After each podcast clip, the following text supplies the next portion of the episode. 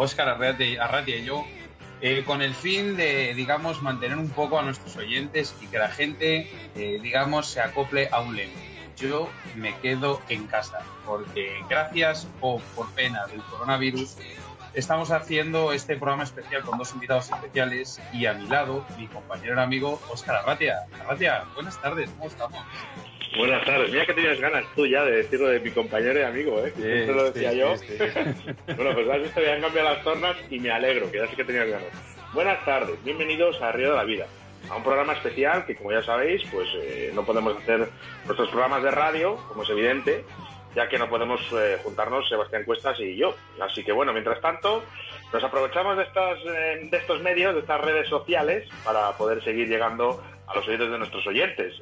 hoy hablamos de la pesca de agua dulce, la pesca de feeder y con dos grandes personas, lo primero, y lo segundo, dos grandes pescadores, como son Roberto García Blázquez y Roberto Carlos Valdivieso. Buenas tardes a los dos. Buenas tardes, amigos. Buenas tardes. Buenas tardes. Buenas tardes, chicos. Bueno, ¿cómo os habéis, cómo os habéis dejado engañar por Río de la Vida? A ver, contadme, para estar aquí. Dale tú, Robert, si queréis. Nada. Vamos a ver, ¿qué queréis que os cuente? Pues, sabéis que me conocéis y, oye, todo lo que sea hablar de pesca y distraernos un poquillo de, todo este apocalipsis que tenemos encima, pues, y, epa, perdón, pues, y distraer a la gente, pues oye, bienvenido sea.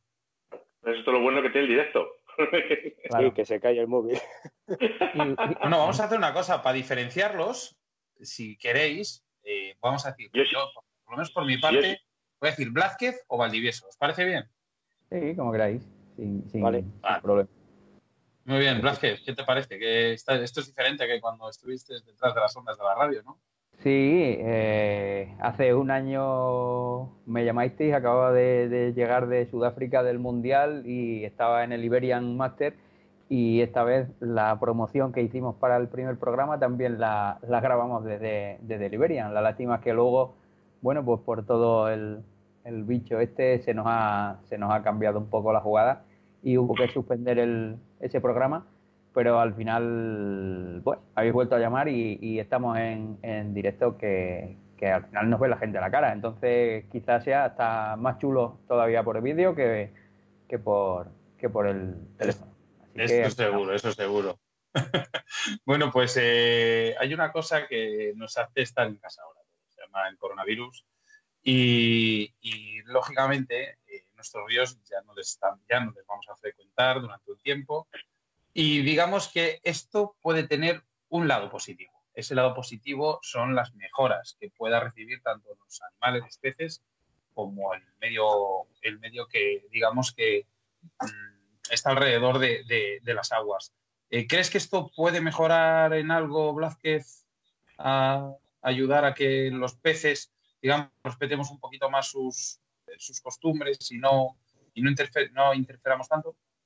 A ver, yo creo que en principio los escenarios de competición se van a estropear un poco, creo, porque al final los peces, como cualquier animal del mundo, está acostumbrado a que le den de comer.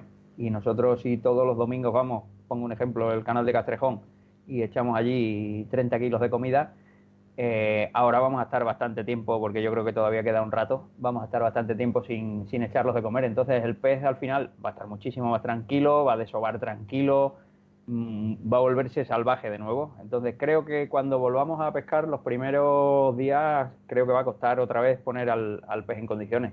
Pero claro, va a ser también una regeneración, porque encima cogen tiempo de desove y, yo creo que le puede venir, le puede venir bien, porque al final habrá más peces. Valdi, Valdivieso, ¿qué opinas? Totalmente de acuerdo con, Roberto. Sobre todo los ríos, yo creo que los ríos, al no echarles comida, como dice Roberto, se van a, se van a mover más peces. Eh, se van a mover más los peces, entonces se van a desplazar más. Entonces yo pienso que el nivel de, de cantidad de peces yo creo que bajará. Pero por el otro lado, eh, el tema ahora que empezará la carpa a desovar en breve, pues le estará más tranquila y desovará, por ejemplo, más en las orillas donde no estaba acostumbrada antes a desovar. Sí que en principio hay que mirar el lado positivo de las cosas. Pues para que sí. Oscar, ¿qué opinas? Hombre, yo ya sabes que estoy en, acuerdo, ¿no? Que, que, no estemos tanto tiempo en el río. Al final eh, somos bastantes pescadores, aunque no lo parezca, somos mucha gente la que, la que rodeamos los ríos y las aguas y al final los peces lo sufren. Eh, yo creo que ahora mismo, si me les imagino, estarán tan a gusto, ¿no? De, no ver, por ejemplo, mira, a dos máquinas, ¿no? Imagínate eh, si tuvo que frecuentar Roberto García Vázquez o, o Valdivieso, cómo están los peces ahora de contentos de no verles. A nosotros, nos saludan cuando llegamos, ¿eh? Se ponen contentos cuando llegamos y dicen, ¡Ey, ya, ya estáis aquí otra vez, ¿no? quizás eh, quizás eh, lo que sí que a lo mejor, por destacar, eh, el tema de fresas. El tema de fresas, que sí que es verdad que decimos, bueno, mientras estén frezando, están a lo suyo y no, realmente no les da igual todo, ¿no? Sí, pero, sí que es verdad que a nadie, a nadie le gusta que le molesten cuando hace sus cosas. efectivamente. sí. Es, así, es así. Pero bueno, volverá otra vez todo a la normalidad, yo creo. ¿eh? Lo que no sabemos cuánto tardará, pero, pero al final, una vez que volvamos a echar de comer tres veces en, los sitios pescados, el, pescado volverá otra vez a, ser lo mismo. Seguro, seguro, vamos. Sí. A buscar la, a buscar la comida, no hay, no hay otra. Pues sí. los pescadores somos guardas. Guardas mm. a la hora de que somos, digamos, eh, personas, se nos ve y la gente que va a hacer daño a los ríos, pues, pues se corda de hacerlo, de, hacer esas cosas más que otra cosa para que no les pillen y no lleguen a, la Guardia Civil y demás. ¿Creéis que se puede llegar a aprovechar estos furtivos de, que no estemos ahí o, tienen ese miedo de decir, a ver si me pillan por el tema del confinamiento? A ver, aquí, aquí en Extremadura por lo menos está la cosa bastante seria. Irte a pescar cuesta 600 euros. Entonces, yo creo que a cualquiera que le cojan haciendo el mal encima, le va a costar una pasta. A ver, mm, eh, estoy seguro que sí que el mal se va a seguir haciendo, porque la gente que es mala le da lo mismo que haya bicho, que no haya bicho, le da igual. Pero, pero yo creo que al final, por lo menos por aquí, por esta zona, por lo que yo conozco, la gente no está saliendo y está todo bastante tranquilo. Así que no creo que haya mucha gente que, que aproveche estos días para hacer mucho mal más de lo normal. Valdi, ¿qué opinas? Pues eh, más o menos como Roberto, pero yo añadiría que ya no solamente son los 600 euros, que igual dices por pronto pago, igual se te quedan en 300. Yo creo que eso a mucha gente ahora mismo, sí, sí, eso yo creo que a mucha gente eso le daría igual por el mono y vicio que tiene, el llegar y jugarse igual 300 euros. Pero el problema es si te pillan, que igual te caen cuatro años sin poder sacar la licencia. Eso yo creo que da más miedo ahora mismo que el propio hecho de, llegar y que te pillen. Aparte que ahora mismo eh, mm, la gente mm, de verdad tendría que tener mucho, tendría que olvidarse, tener la cabeza muy, muy limpia para poder ir a pescar cuando tenemos lo que estamos teniendo. Yo, por, yo particularmente me pongo a pescar ahora y no tengo ganas. Por eso digo, a mí me pasa igual. Yo creo que sería algo un poco, y el que iría ahora mismo a pescar, mm, yo creo que sería apurado para ir a, por peces para comer o cualquier cosa. O sea, yo así lo veo. No tiene ningún sentido ir ahora a jugarte por, por, placer ir a pescar. Debemos estar en otras cosas. Ahora es momento de estar en otras cosas. De estar pensando, ya no pienses en ti mismo, es momento de estar pensando en tus padres, en tus abuelos, en, y en la gente que tienes alrededor. Que al final, por irte un rato de pesca, que, volveremos si por bien eh, acabas contagiando a dos personas que, aunque no conozcas, tienen familia y, coño, mm, no. Eh, es momento de quedarse en casa. Al final lo estamos repitiendo todos muchísimas veces, pero es que no queda más remedio. Por, ya no lo hagas por ti, hazlo por los demás, simplemente. La misma, digamos que la, misma actividad del pescador eh, estresa a los peces, sobre todo en barcas, movimientos, moviendo fondos y demás. Eh, ¿Creéis que el mismo ejemplo, por ejemplo, que hemos, lo, comentamos en el primer programa del canal de Venecia, es un claro ejemplo de que el ser humano a veces altera demasiado el medio ambiente? Porque estaba clarita el agua. Yo he visto los canales de la tele y estaba el agua clarita. la diferencia, a ver, eh, eh, eh, al final, como todo en la vida, yo creo que hay, hay cosas que perjudican y cosas que benefician. Esto va a perjudicar muchísimo a la economía, va a perjudicar muchísimo a muchísima gente que está muriendo y al final es una putada.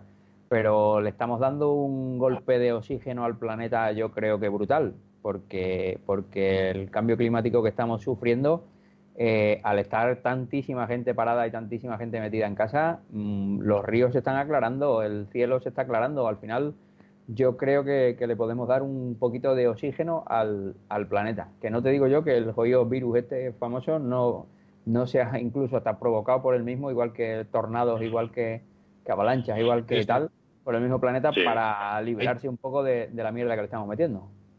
Ahí tienes los índices de carbono, de dióxido de carbono, ¿no, Oscar? Que aparecían en los informativos. Eso es, sí. Eh, bueno, chicos, eh, yo quiero, es que tengo una duda, se deben a darle vueltas desde que sabía que iba a juntar a estos dos monstruos. Y yo tengo la duda de, claro, a ver, eh, lógicamente no somos especialistas en nada y nos gusta todo, ¿no? Pero, pero ya que tenemos a los especialistas, ¿la pesca de agua dulce en Extremadura es igual que en Castilla y León? ¿O que en Castilla y León es igual que en Extremadura? ¿Dónde está primero Valdivieso, por ejemplo? Yo, porque igual he ido más a pescar a Extremadura que igual Roberto ha pescado aquí. sí, seguro. Bueno, pues es totalmente distinto. Ahí lo que hacerse en Extremadura podemos hacer aquí. Entonces, eh, eso cambia muchísimo la, la, actividad y la actividad de los peces, el cómo reaccionan frente a la cantidad de comida, eh, frente a ruidos, eh, un, sinfín de, condiciones que cuando voy a pescar, por ejemplo, aquí, mm, y cuando voy a pescar, por ejemplo, a Extremadura, a, Canal de Castrejón, o sea, es increíble la, diferencia que hay. Parece que en otros sitios eh, hay muchísimo más, muchos más peces.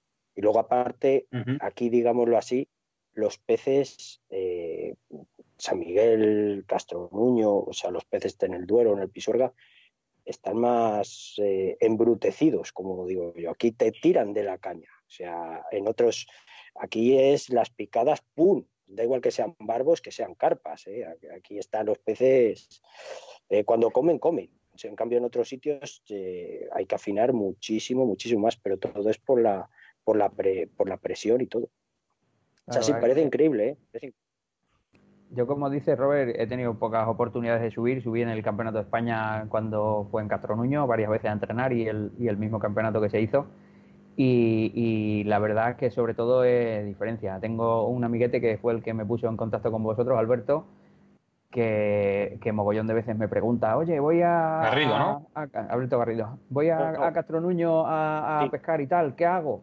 Y claro, nosotros aquí somos brutos con ansia brutos de, meter un mogollón de comida, eh, abrir tres puestos y tal.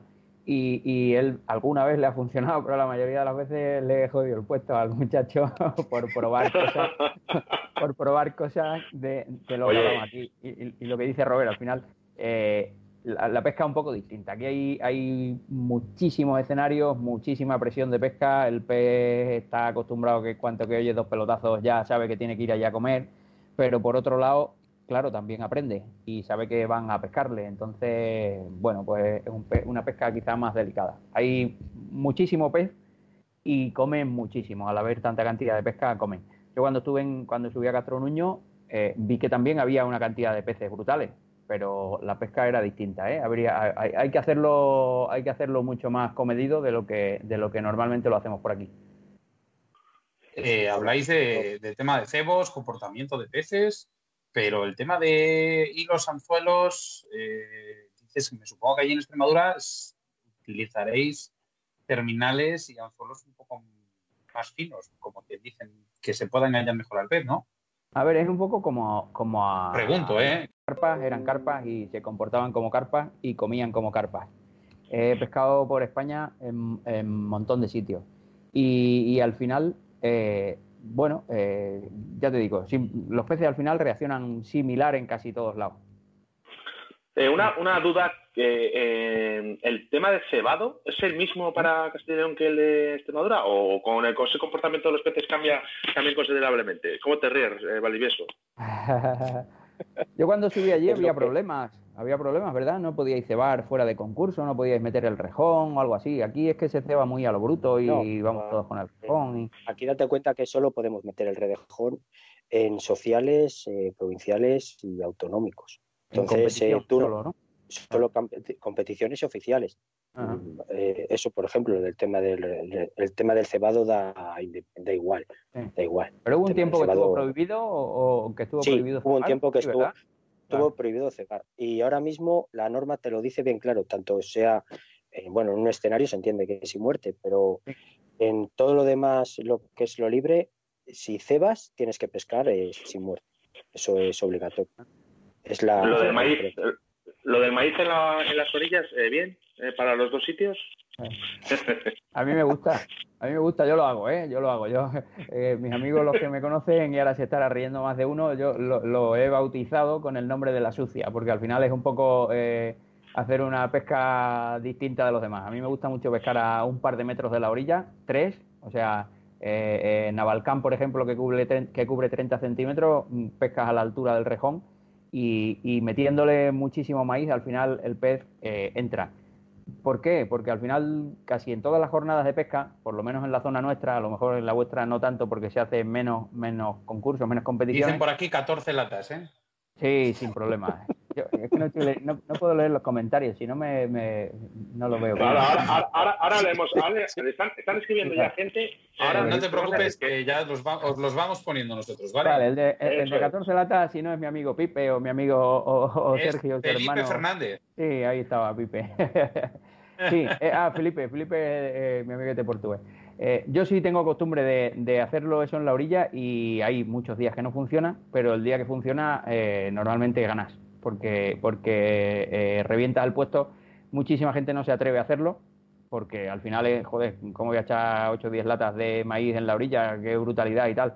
Y el día que la carpa no quiere comer, no come. Pero la mayoría de las veces cuando tú tienes pesca por delante en el puesto de 14, 15 metros, eh, cuando tienes mucha pesca, la pesca es pequeña, no es muy grande. Y el pez grande lo que hace es apartarse, se quita. ¿Dónde se aparta? A la orilla, porque sabe que cuando termines de pescar, alguien va a tirar allí comida y allí me quedo. Entonces, yo lo hago muchas veces. Por ejemplo, ahora en el Iberian, en el último día, solo me funcionó entrenando. Y, lo mismo, igual que te he dicho antes de Alberto, que le he jodido algún puesto, pues sé que a más de un amiguete le he jodido el coger peces en la orilla pero entrenando funcionó, mm, podría haber funcionado si, si, hubiera tenido un buen comedero en la orilla. A mí me gusta, ¿eh? eh el, hacer la sucia creo que es maravilloso.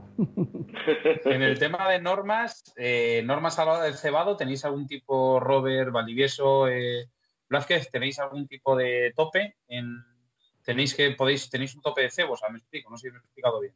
En competición oficial sí, en, en eso, ¿no? Dale, dale, Robert.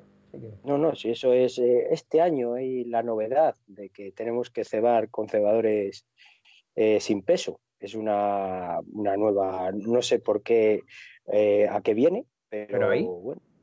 Sí, sí, tiene que ser con, solamente lo que es el cebo, el, cebado de, el de inicio, solamente son cebado, cebado de, de rejilla. ¿Estás hablando de Castilla León o de toda España? no, no, Castilla León, seguro. No, no, de, esto será para toda España. Eh, ah, pues todavía sí, es una novedad. Es una novedad porque nosotros ya lo habíamos metido en los provinciales y autonómicos. Vamos a ver, es una, es una tontería. Porque, es que al final. Por ejemplo, en ríos, en ríos, eh, en lagos no importa, pero en ríos que necesitas meter un poquillo más de, peso porque hay un poco de corriente, pues te, limita un poco la. al final la, norma, la norma de pescar te obliga, la internacional, a que el cebador mínimo pese 15 gramos. Entonces, no, el, cebado no. No, no, no, están hablando pues, solamente en, la, en, la, en la etapa de, pues de cebado. Y tú solamente puedes tener un cebador de sin peso, o sea, lo que es una rejilla. Sí, sí, sí, sí una rejilla. Cada día una cosa nueva. No, no había oído nada, no, no tengo todavía constancia de, de, esa, de esa... Pero todas estas medidas, perdón que es parte, estas medidas que se hacen, ¿para putear o para, o para mejorar ¿Algún iluminado? Eh, me imagino que, como todo, eh, yo cuando vas aprendiendo el tema de esto, de cuando eres juez y cosas, muchas, lo primero es llegar y pensar, eh, ¿y este de dónde habrá sacado para sacar estas ideas, para llegar y, limitarte de esta manera? Pero claro, cuando llegan luego y alguien te cuenta mm, por qué se ha tomado esa decisión, pues llegas y lo entiendes perfectamente. Primero van las medidas y luego poco a poco van saliendo eh, por qué se ha tomado esa decisión. Ni más ni menos. Simplemente es eh, que las normas van por detrás de, de, de, de los, del comportamiento de la gente. es una, es una tontería, porque normalmente si cebas a 40, a 50 metros, a 15, te da exactamente igual, que tenga peso que no. Pero si cebas, si cebas pues más de 60 metros y eso, pues, pues hombre, un 40 gramos en el cebador eh, se nota, se nota. Pero bueno, ahí, es lo que hay. Ahí, Robert, perdona que te, que te corte y damos algún truquillo también a la gente que seguro que le mola no tengo peso, lo tengo que añadir. Lo voy a añadir dentro del cebador. Entonces le voy a meter una tierra que pese un montón y el cebador va a pesar 100 gramos, que es lo que necesito para llegar a los 70 metros. Entonces, al final, no sé si, no sé si, ¿tú estuviste, tú estuviste Robert, en el, en el Campeonato de España de Mérida? Sí, hace dos. En Mérida eh, nos obligaban a llenar el cebador de comida. Cada vez que se lanzaba, obligaban a llenarla. ¿Cómo solucionamos el problema? Pues con una harina que se llama gluten de trigo, que lo que hicimos fue hacer un engodo que tardaba en deshacerse 7-8 lances. Entonces nosotros pescábamos con el cebador siempre lleno de, comida, pero no rellenábamos cada vez porque necesitábamos rapidez y velocidad. Entonces, nos van a poner normas, pero al final le vamos a buscar las habichuelas para, es lo bonito, Claro, si, fuera sin hay que, hay que pescar, claro, sin hay que pescar a 80 metros y, y nos ponen un cebador sin peso, al final es meterle peso de alguna manera, punto final. Claro. No te preocupes. Bueno, al final, Oscar, se buscan las castañuelas, estos pescadores, ¿eh? Son... Mm. Eh, hombre, son, son los monstruos. Son los monstruos.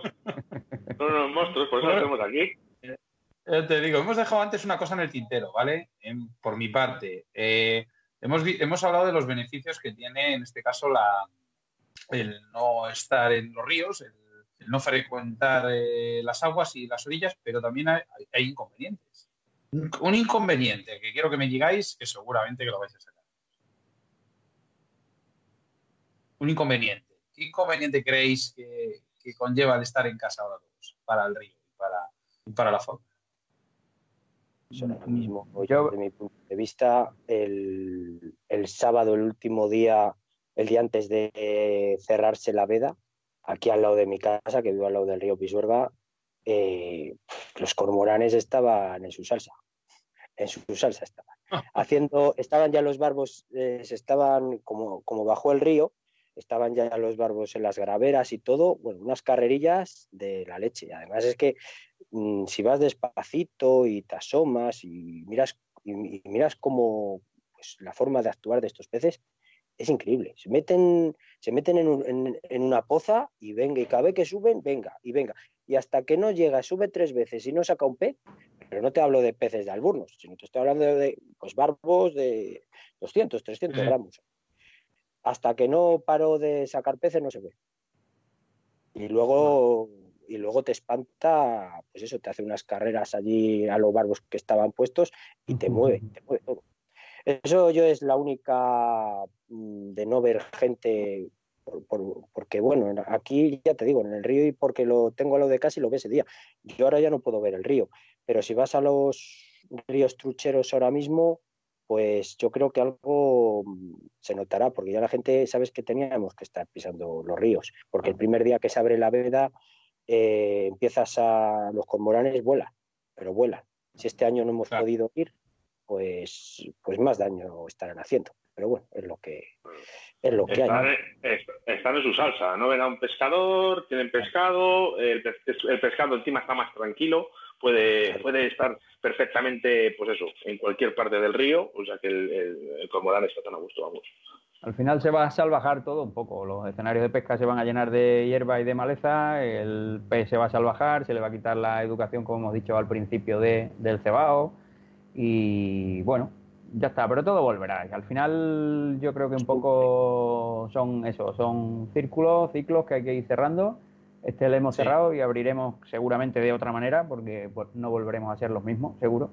Y el pescado pues volverá a su, a su ser. Las carpas seguirán siendo carpas, como he dicho antes, tanto en África como en, como en España. Y volverán a comer cuando las echemos de comer las 14 latas de maíz.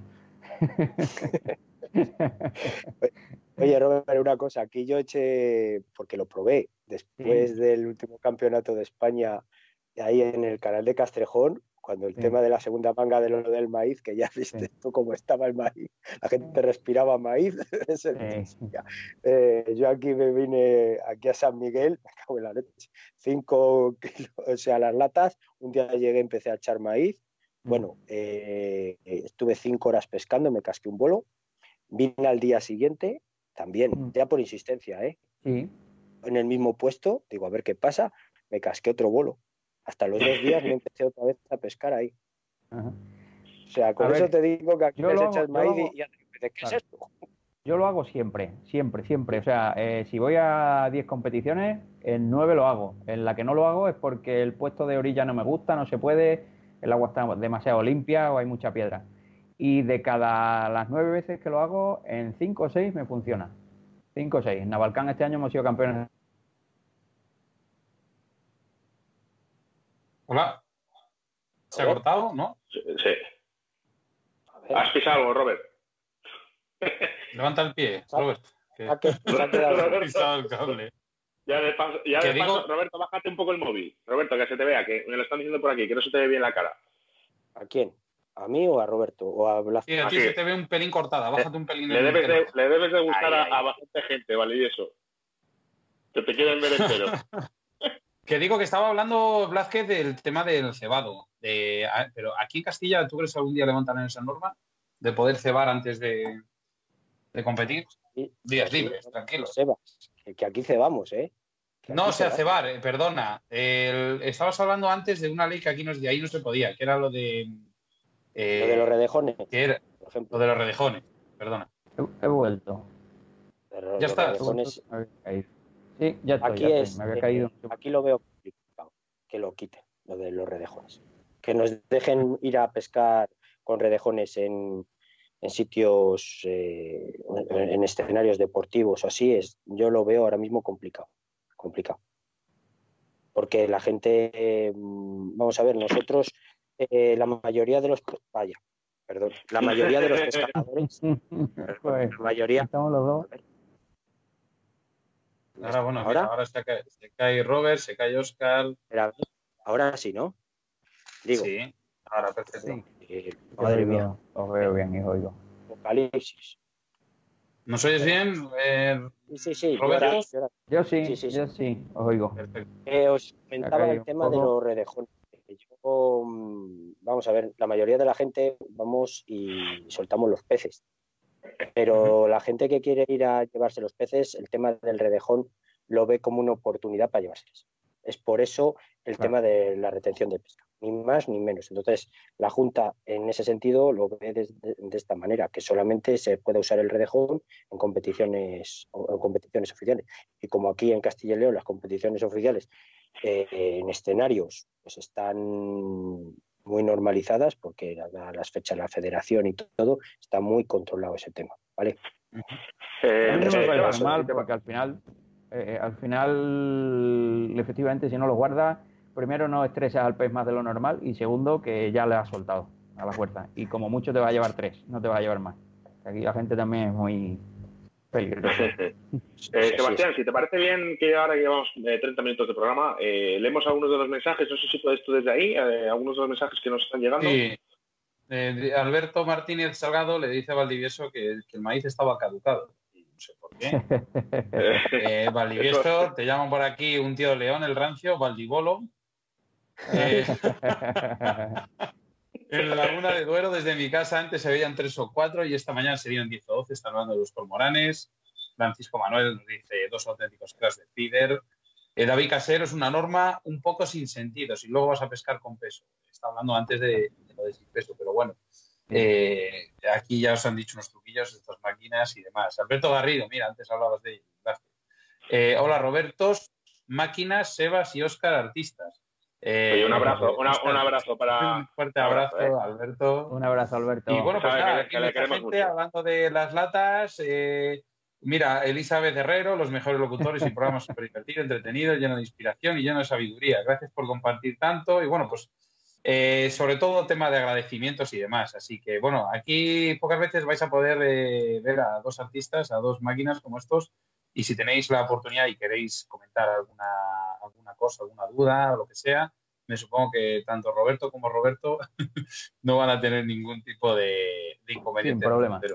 Sí, porque eh, bueno, en un campeonato de España no creo que, sea el buen momento para preguntarles. Ah, cambiando, de tercio. ¿eh? Cuando eh, termine.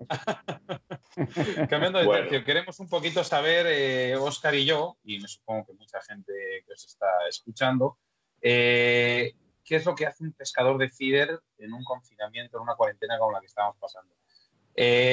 antes nos, lo has dicho, esto, Blázquez y Robert, yo sé que tienes trabajo y demás, pero poneros un poco en la piel de los que no se pueden mover de casa y, no. ¿Y qué, haríais? ¿Qué, es, ¿Qué, es, lo que tendría que hacer un pescador de feeder para pasar este tiempo? Venga, Robert. Venga, voy yo. Eh, como os he dicho antes, yo estoy totalmente desintoxicándome de la pesca, ¿vale? Eh, no tengo ni un anzuelo en casa, no tengo ni un hilo, no tengo prácticamente nada. Entonces, lo que lo poco de pesca que, voy a hacer estos días, a no ser que se alarguen mucho porque ya empieza la cabeza a dar vueltas, es hablar con vosotros y, poquito más. Pero, a ver, yo creo que es el momento de hacer una cosa que no hacemos habitualmente, que es eh, renovar todos los hilos de los carretes para tenerlos todos renovados, hacer una selección muy buena o buena como mínimo de, anzuelos para tener atados anzuelos de todas las clases y de todos los largos y de, y de todos los bajos y luego pues un poquito de limpieza también. Yo, yo conozco a mucha gente que es muy limpia, en mi caso no es, yo soy más guarro que, la, que la. tengo, tengo las cañas mías y el panier se lavan cuando llueve. Pero, pero yo creo que es un buen momento para hacer un poco de, bueno, recopilación del material que tienes, recopilación de cebadores por ver qué te va a faltar y al final un poco previsión de, cómo tienes el año. Si vas a hacer cuatro sociales no te hace falta mucho, pero si tus expectativas son campeonato de España y tal y cual, pues bueno, pues ir haciendo, viendo qué te falta y todo lo que puedas tener montado, joder, eso es tiempo que, que tienes ganado. Mira qué bien. Robert, ¿tú cómo lo pasas? Pues yo. ¿Cómo lo debería pasar? Yo estoy, mira, para que te hagas una idea, eh, cuando sacaron otra vez la prórroga del. Vaya. Perdona. ¿Oye? Se te, oye, se te, oye, se te oye. se te oye, se te ve. Robert. Oye, yo, estoy, ¿eh? Sí, se te oye, ¿eh? te, vemos bien y te vemos ha quitado no, no pierde tiempo. Vale, vale, nada. haciendo la entrevista está haciendo sus montajes. No nos sí, sí. Nada, os contaba que cuando sacaron otra vez la prórroga de otros 15 días, yo creo que la única que se alegró en España ha sido mi mujer, porque veía que no tengo, que no, que me estaba escaqueando de ordenar el garaje. Así os lo digo. ¿eh? O sea, tengo el garaje que no lo quiero ni, ni, saber. Estoy haciendo vagancia porque digo, como no sé cuánto va a durar esto, lo tengo ahí. Sé que por lo menos estoy en la primera fase, que es reconocimiento, que es saber que lo tengo que hacer. que, no es poco, ¿eh? Que no es poco. y tengo que ordenar, pues, lo que... Qué las cañas, por lo menos eh, engrasar los carretes, eh, eso lo tengo previsto para esta semana, que es importante. Y el tema de bajos todavía no he querido ni, empezar a hacer, hacer bajos, porque cuando he terminado el otro día casi de pescar, que era invierno, y ahora ya vamos para la temporada primavera-verano. O sea, si es que eh, va a cambiar casi todo en hilos, en todo. Tienes que cambiar igual punteros de caña, tienes que, o sea, date cuenta que igual estamos dos meses, dos meses y algo sin, pescar y eh, los peces cuando les vayamos a tocar, pues vete vas a ver cómo están. Es tiempo para, para, leerse, los, para leerse buenos libros, para llegar, para informarse. Em, ahora hay, un montón de información en el, en el, en el Facebook, un montón de información y la gente que tiene tiempo pues, oye, eh, hay mucha gente en casa dispuesta a ayudarles, resolver eh, problemas, dudas.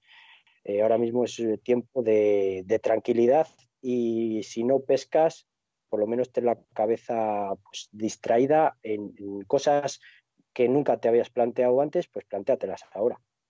Bueno, pues eso es lo que quería yo hablar. Alfides, ¿no? Ya que tenemos estos dos monstruos. hay un libro bueno, hay dos. Uno que está por hacer, el de Valdivieso, ¿eh? que ya, ya sabemos que no queremos hablar de tu libro, pero hay uno que sí que está acabado. Acabado y además eh, la gente la ha comprado, la ha leído y, estamos esperando la segunda toma. Eh, Roberto, cuéntanos ese libro. ¿Cuándo iniciaste y cómo se te ocurrió la idea de formar un libro? Porque al final dices, eh, ¿qué día te llega, te surge la idea de decir, voy a, dar mis ideas y las voy a escribir? Claro, mira, a ver, yo llevo pescando desde que tenía cuatro años, o sea, 40 años a la orilla del río. Eh, desde bien chiquitillo, desde 8, 10, 12 años, tenía la cosita de, escribir, me llamaba la atención. Y, en el libro lo pongo en el prólogo, que hay, hay algunas páginas por ahí escritas, no sé dónde estará, eso posiblemente siguen estando porque sé que no se han tirado, pero no sé, de un libro que empecé con 11 o 12 años en una máquina de escribir Olivetti que tenía mi padre, y recortaba fotos de, revistas de pesca y las pegaba. O sea, entonces no tenía ni la posibilidad, como ahora que hay digital ni, leche, se cortaban eh, de los periódicos y se pegaban. Y hay tres o cuatro páginas escritas. Entonces, desde bien chiquitillo tenía la, inquietud de, hacer un libro.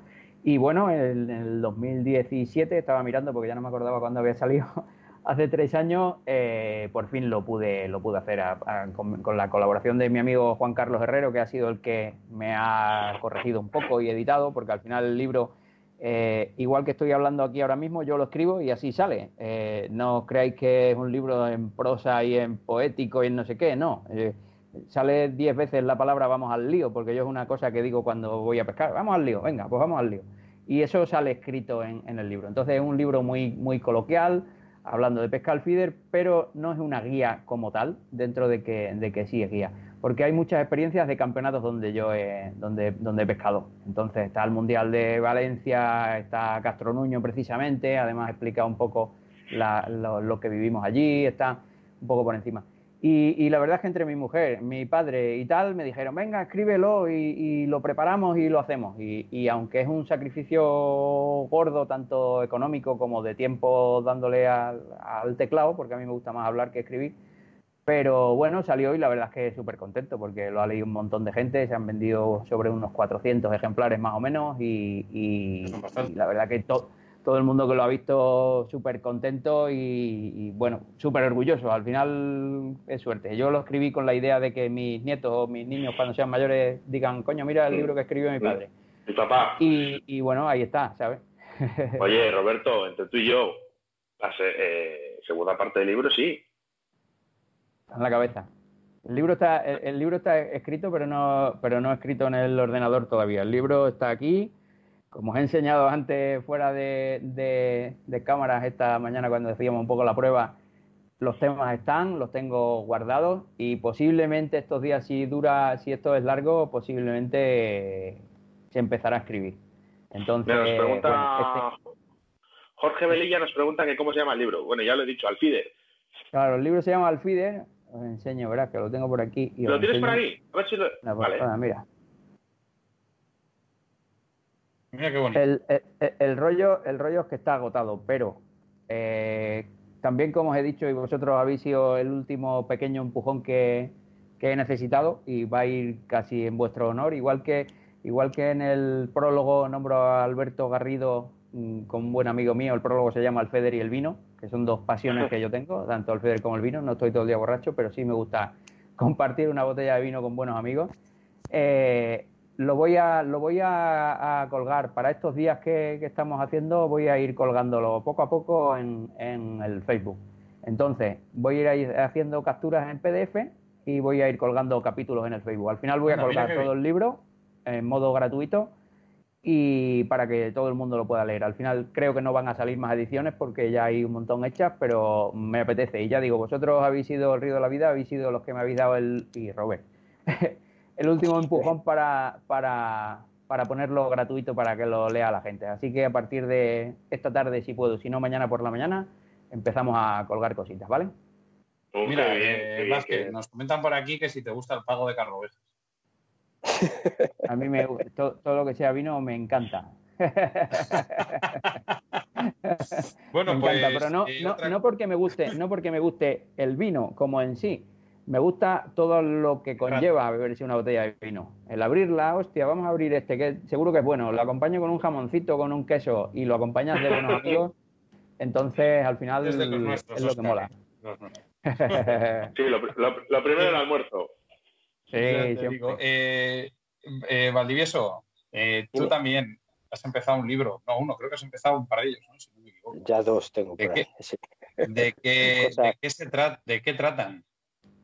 Mm, pues eh, cosas un poco de, lo que es eh, la vida, cómo empecé a pescar, eh, lo que ha evolucionado, los, pequeños detalles de, lo, de la cantidad de, información que tenemos ahora y de lo que no teníamos antes. En cuestión de 20 años mm, o 10 años, yo creo que no nos hacemos una idea de lo que era un pescador antes a pie del río a la información que tenemos ahora. Es increíble. El Facebook, por ejemplo, yo creo que es una de las herramientas que, desde mi punto de vista, eh, ha quitado mucha, no sé cómo explicarlo, mucho empuje a la, gente. Quiero decir que antes la gente tenía que llegar y aprender las cosas eh, por prueba y error. No sé si me entendéis. Tema de montaje de moscas, tema de Fider ahora, un montón de cosas. Con el Fider ha sido una locura. se lo damos se lo damos todo hecho a la gente. Se lo damos, eh, si lo entendéis, se lo damos todo hecho. Entonces, todo ese proceso de, de tú, eh, tú solo con, con, el río, eso lo hemos perdido. A mí, por ejemplo, eso en, cuando tenía, cuando empecé a pescar, pues que tendría, pues como Roberto, cuatro o cinco años, eh, a mí un día me llevó mi tío, me dice, vamos a pescar. Yo no sabía qué era eso, me llegó, me puso a orilla de, un río, me dio un cacho barra de pan, un anzuelo y una veleta y, un, y, una, y una caña de estas de fibra de vidrio y a pescar barbucones. Mi tío, cuando antes decían que tenía zoguillo, que era más nervioso que la leche, me llegó, me dejó en casa y, me, y la dice a mi madre, oye, eh, tengo dos buenas noticias. La primera, que a tu hijo la apasiona la pesca, pero la apasiona. Y la segunda, que es un zoquete solo ha sacado dos barbucones. o sea, con eso os digo todo. Luego, pues, el tema de. Mm, yo cuando viví el río de la vida, pues que me pilló la película, que me pilló con 12 años. Yo solamente pescaba eh, acebo, lo que es acebo, toda la vida. Peleta y un poco a mosca, a mosca ahogada, nada, nada. Solamente pescaba. ¿Los cachos? Eh, los cachos, las bogas. Y antes teníamos truchas, teníamos truchas aquí hasta en el mismo Tudela de Duero, que parezca increíble, con unas tánicas que aquello era increíble. La contaminación del río, lo que sea, pues lo que hay. Pero a lo que vamos, tenía 12 años. Eh, nada más ver esa película, inmediatamente llegué y fui a uno de los patrocinadores del Río de la Vida, que es eh, saludo a Carlos, que estará en casa ahora de Deporte Solís a comprar mi primera caña de, mosca. Y mi primera caña. ¿Cuántos años, lleva, Carlos en, Valladolid, en, la tienda de Deporte Solís? Pues ya te estoy hablando que, pues más o menos yo tengo, que todavía tengo mi primera caña ahí, pues tendría igual 26 años o así. Y ya llevaría, y ya llevaba tiempo, ¿eh? Ya te estoy hablando 26 años que le compré mi primera caña de mosca seca. Y bueno, tú imagínate un chaval de 12 años que la única noción que tienes de pesca mosca es la película. Voy a la tienda, compro la caña, una cola rata. La gomina, la gomina, porque estaba estaban gominados eh, cojones el tío. unas moscas, y un hilo. Y, allí me meto en el río y a darle. Y nadie me enseñaba. Y van pasando el tiempo y poco a poco. Y una cosa os digo, eh, la sensación que tengo de esos días, de los pocos peces que sacaba porque pescaba muy poco, eh, no, me, no la cambio por un día que voy y saco 30 truchas. No sé si me entendéis. Era simplemente eh, inocencia, como lo queréis ver.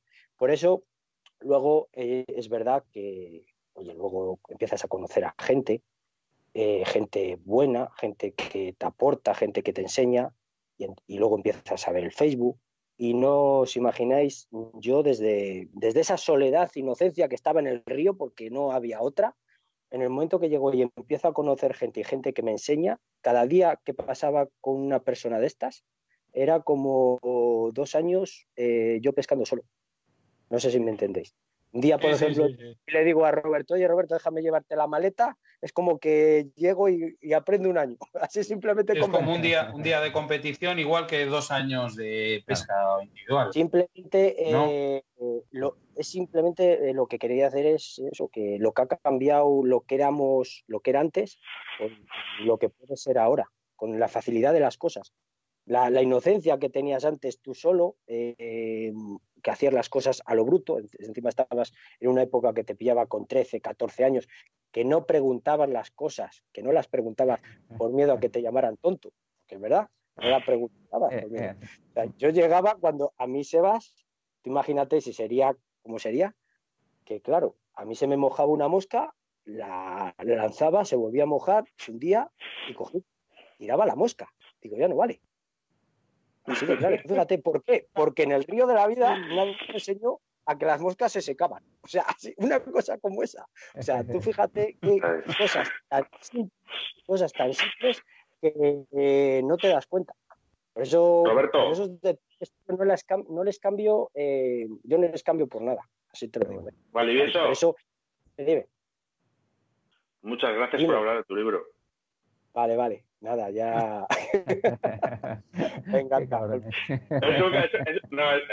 a ver, hay, hay, una buena relación entre Valdivieso y, yo, y, bueno, y Sebastián, lógicamente, y por eso me tomo un poco eh, esa, esa, decisión de, poder hacer estas bromas con él. ¿eh? Eh, muchas gracias, Robert. yo, me quedé, yo, me quedé embelesado con estas historias, ¿eh? o sea que sí, estas en el libro es maravilloso. Entonces se puede decir, se puede decir Valdivieso, Valdivieso, se puede decir que tu libro consta en la evolución más o menos que has tenido tú personalmente desde las primeras redes sociales, los primeros vídeos que podías ver, como quien dice, o, hablar con personas hasta hoy en día, ¿no? antes nos, ahora en, un año aprendes lo que en 15 antes, ¿no? Mm, básicamente, yo imagínate ahora, oye, saludo a Tomás, por ejemplo, el día, si me ve, Tomás Gil, pues un día con, con Tomás montando moscas, eh, aquí sentado a tu lado, pues aprendes más que, que montando tú solo en casa durante dos o tres años. Porque ese es gente que, que tiene muchísima experiencia, muchísima experiencia que te, que te quiere enseñar. Yo, gracias a Dios, eh, mm, Fran me pasó lo mismo con el FIDER. O sea, es gente que me ha aportado mucho, eh, gente que sabía, y no sé si les habré caído bien desde el principio, no sé qué habrán visto, que desde el primer día me han acogido como... como pues ¿Y tú, Blasquez, has tenido un profesor? La gente buena, bueno, yo mi padre, yo mi padre, eh, mi padre me, me, enseñó a pescar y lo que dice Roberto al final es que ha funcionado así. Al final eh, eh, la pesca ha cambiado tantísimo él, por ejemplo, ya no le apetece ir. Nosotros empezamos, él pescaba con la cañita fija, con, cuando pescábamos en el río La Boga o, o el Barbo, con la caña fija de 4 o 5 metros, 6 metros, 8 o 9 metros llegaron a salir unas cañas y, se hacían, pero luego ya cuando empezamos con la inglesa a pescar a 20 25 ya no le gustaba mucho la gracia. Pero luego ya cuando nos volvimos locos y aquí en Extremadura eh, se pescaba a 60, 70 metros y tal, ya él dijo hasta aquí, él va a sus tencas y tal. Fue mi maestro, pero bueno, por, por ejemplo con el feeder, que al final es con lo que estoy sacando, sacando un poco más de resultados, me ha pasado un poco lo que a, lo que a Robert, he vuelto a revivir esas sensaciones. Yo empecé a pescar al feeder en el 2008 o 2009 a través de la revista La Línea, que Paco Giraldo, eh, el hombre escribía un montón de historias y me llamó la atención. Y aquí no había nada, no había vídeos, no había libros, no había nada de nada. Entonces traía material, yo pedía material a Holanda, he pedido a Ucrania, he pedido a, a Inglaterra muchísimo material y ensayo error, lo que dice Robert. Yo tengo ahí material que no usaré en la vida porque era una castaña, pero yo en principio lo vi por internet, vi que un tío lo usaba, venga, pues lo voy a comprar a ver si, a ver si pasa. Y al feeder al final casi sí que he aprendido mm, solo autodidacta, ahora no, ahora por supuesto hay muchísima gente muy buena pescando al feeder, muy buena, mm, viene apretando todo el mundo mucho y, y aprendes cada día. Pero en el 2000 2008, 2009, 2010, 2011 que pescábamos tres al FIDE, no, no pescaba casi nadie más, entonces era súper difícil, pero ahora la pesca ha cambiado muchísimo, pero cambia cada año. Y, y, ahora con el, con el rollo este volverá a cambiar otra vez. Y bueno, hay que adaptarse. Al final es un poco lo bonito, el seguir aprendiendo cada día. El que, el que piense que lo sabe todo, creo que está bastante, bastante equivocado. Al final hay que aprender cada día. Bueno, que con respecto a lo, de antes, eh, que es que me habéis cortado a alguien, no sé qué, eh, eh, lo que quería dar es públicamente las gracias a Roberto Carlos Valivieso por todo lo que ha hecho por la pesca, ¿vale? Y todo lo que ha hecho por nuestro programa Río de la Vida, ¿vale? Porque siempre nos ha apoyado y siempre nos ha ayudado en todo lo que le hemos pedido. Así que eso es lo que yo le quería transmitir a, Roberto ahora en directo. yo una pregunta. desde fuera, desde fuera. Perdona, perdona un momentito, César. De, fuera lo que, lo que he visto antes, lo que él decía, joder, es que a la gente y tal se arriman y me dicen y tal. Normalmente, Robert, a la gente buena la quiere la gente. No hay mucho más que, explicar, ¿sabes? Da, mucho más, pues mucho más de lo que le pide la gente. Si yo le pido uno, él me da cinco. Siempre. Siempre. Además, es al final. Eh, eh, Robert, eh, lo que sí que no te libras es de, de, bueno, Robertos, no os libráis de una quedada con un buen vino en cuanto pase todo esto. tenlo clarísimo, vamos, tenlo clarísimo que subimos.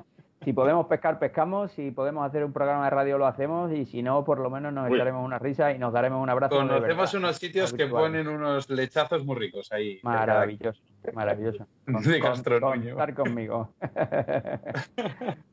Eh, bueno, pues ahora, como hemos hecho todos estos programas, eh, vamos a, ahora menos tres minutos, menos cuatro minutos, vamos a salir a, aplaudir a las ventanas a, bueno, pues a todas estas personas que están haciendo que el país no, no decaiga y sigamos todos para adelante.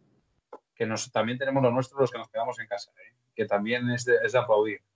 Que bueno, si quieres, si te parece bien. Cerrar empresas y demás. Para todos. A mí sí que Sebastián, me gusta. si te parece bien, eh, lea uno de los mensajes, así hacemos un poco, eh, participa todo el mundo. Bueno, hay uno de ellos que me hace mucha gracia.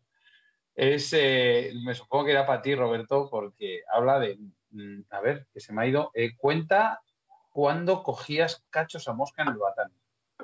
Ahí, ahí, ahí. Esto va para ti, seguro, vamos. Sí, sí, sí. Ese igual estaba Alberto Martínez por ahí, alguno que conocía desde hace mucho tiempo. Sí, Alberto Martínez. Eh, Antonio Berbera nos comenta que la evolución que cree que ha sido bastante positiva porque, pues bueno, pues lo habéis hablado, yo creo que el tema de, gracias a la competición, eh, los pasos en la evolución son súper agigantados. Eh, hay mucha gente que no le gusta la competición, pero es necesaria para avanzar, sí o sí. Otra cosa es que o no, pero vamos, esa es mi opinión. más, mm, aquí nos dice Chuchi que Robert he vivido lo mismo que tú. Buenas tardes, un fuertísimo saludo a Robertos. Omar García, el que sí que es un buen profesor es Blas. Mira, eh, Omar García Muñoz. Y Alfonso Luis nos comenta en el concurso de jornadas en el concurso de jornadas de pesca en la Copa Ancla, uno de los primeros concursos que participaste, Roberto, 2008. Ahí ya pescábamos. Entonces te estoy diciendo a lo mejor 2009 y a lo mejor fue 2007 por ahí, ¿eh? que, que hace tiempo, porque recuerdo ese concurso de Mérida que pasamos muchísimo calor y ahí ya yo a pescar por lo menos eso, por lo menos un añito seguro. ¿Nos ha dado estos días por tirar un poco de meroteca o algo? Yo estoy desconectado totalmente. Hoy me va a volver a picar el gusanillo casi seguro, porque al final entre esto, lo de lo, que te he dicho de colgar el libro y tal, empieza la cabeza a pensar en pesca y, la gente. y, malo. Que esté la que esté la gente atenta para, para, para ver ese, ese libro. O sea que además es totalmente gratuito, digamos que me parece muy bien, Roberto, eh, por tu parte. Eh, por aquí quiero enviar también un saludo a ver em, a Israel y a Alberto ¿vale? Que son dos compañeros de Renault que nos están escuchando. ¿Se ha cortado? Hola. No, sí, Lo que nos hemos quedado bueno, pues nada, pues lo dicho. Eh, Oscar, nos vamos a hacer la pequeña parada, ¿vale? Eh, dejamos aquí las cámaras puestas. Os doy un consejo para que no se escuchen los ruidos en vuestras casas. Dais a la pantalla y desactiváis el micro, ¿vale? Venga, ahora sobre las 8 y 5 volvemos. Cinco minutitos y enseguida volvemos. Hasta ahora. Chao, chao.